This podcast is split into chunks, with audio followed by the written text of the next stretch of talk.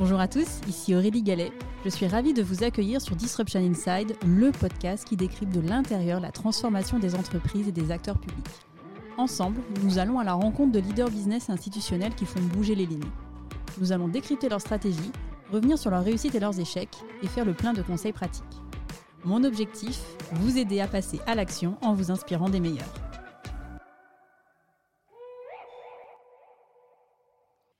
Semaine, place au décryptage de l'épisode avec Xavier Vacari, membre du comité exécutif de Noomspot, en charge du développement business, du marketing et de la communication. Fruit d'une alliance entre la Banque des Territoires, DocaPost, Dassault Systèmes et Bouygues Télécom, Noomspot est un consortium 100% français dont l'objectif est de développer une offre complète de services européens de cloud souverain et de confiance. Dans ce décryptage, je vous propose d'explorer deux dimensions. Le pourquoi pourquoi lancer Noomspot alors que le marché du cloud est un marché extrêmement concurrentiel, dominé par des géants mondiaux? Et le comment? Comment Noomspot entend tirer son épingle du jeu? Attaquons sur le pourquoi. Selon une étude du cabinet Marques by EAGIS, le marché français du cloud s'élèvera à 27 milliards d'euros en 2025, soit une croissance annuelle d'environ 14%. AWS, Microsoft Azure, Google Cloud captent environ 71% de ce marché, nous dit cette étude. Il y a une dizaine d'années, offrir une alternative française et européenne était déjà l'ambition, avec le lancement de CloudWatt et de Numergis. CloudWatt était le fruit d'une alliance entre Orange et Thales, et Numergis porté par SFR et Bull. Ces initiatives se sont soldées par un échec.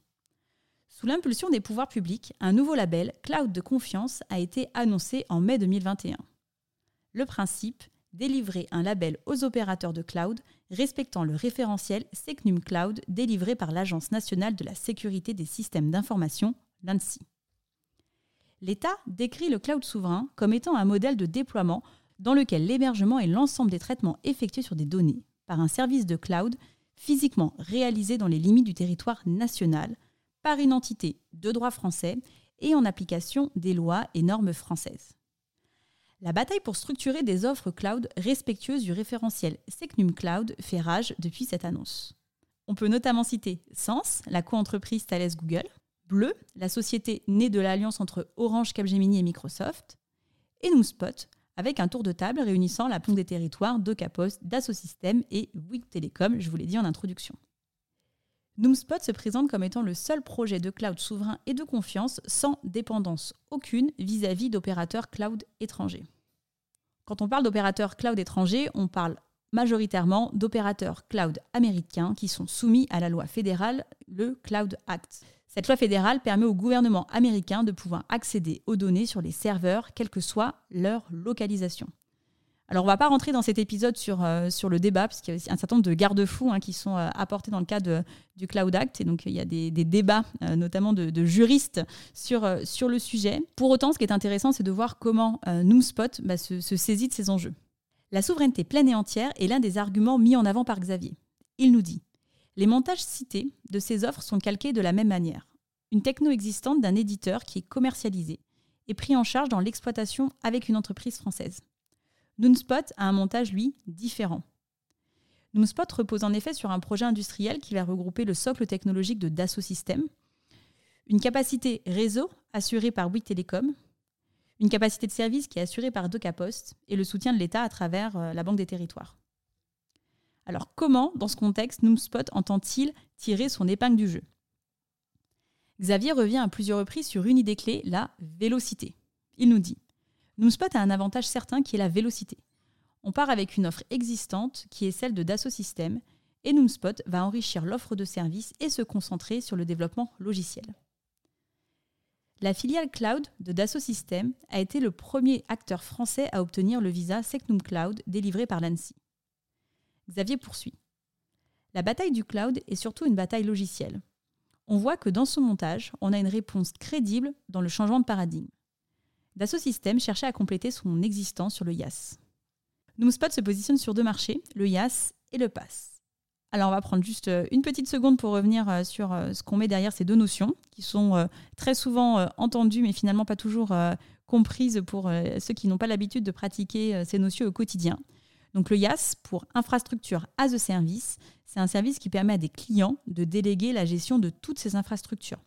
Telles que par exemple la gestion des serveurs, du réseau, euh, des fonctions de virtualisation et de stockage. PaaS, ça désigne Platform as a Service. Ça fournit quant à lui un environnement de développement et de déploiement pour permettre notamment à des développeurs de créer des applications et des logiciels.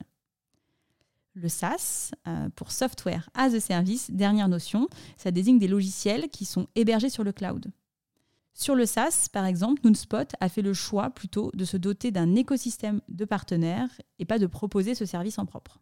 Fort de ces deux offres, sur le YAS et le PASS, Noomspot entend développer, je cite Xavier, une offre spécialiste regroupant un catalogue de services priorisés pour le proposer aux marchés régulés que sont le secteur public, la santé et le secteur bancaire.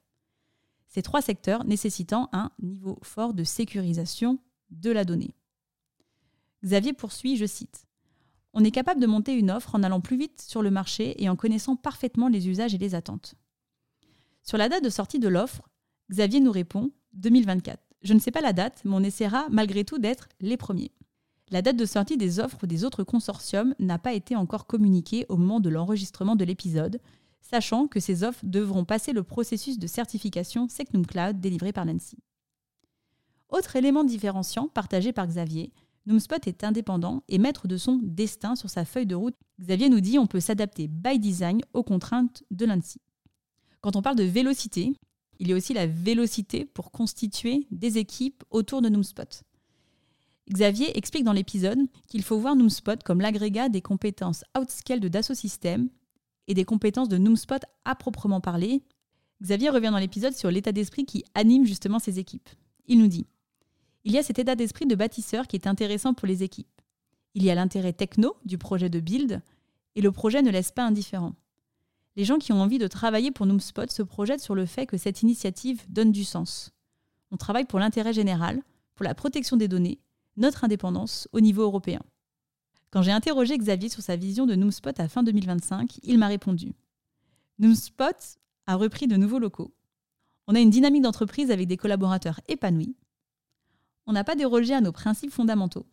On a pris le leadership sur le cloud de confiance et on a réussi à développer du business au niveau européen.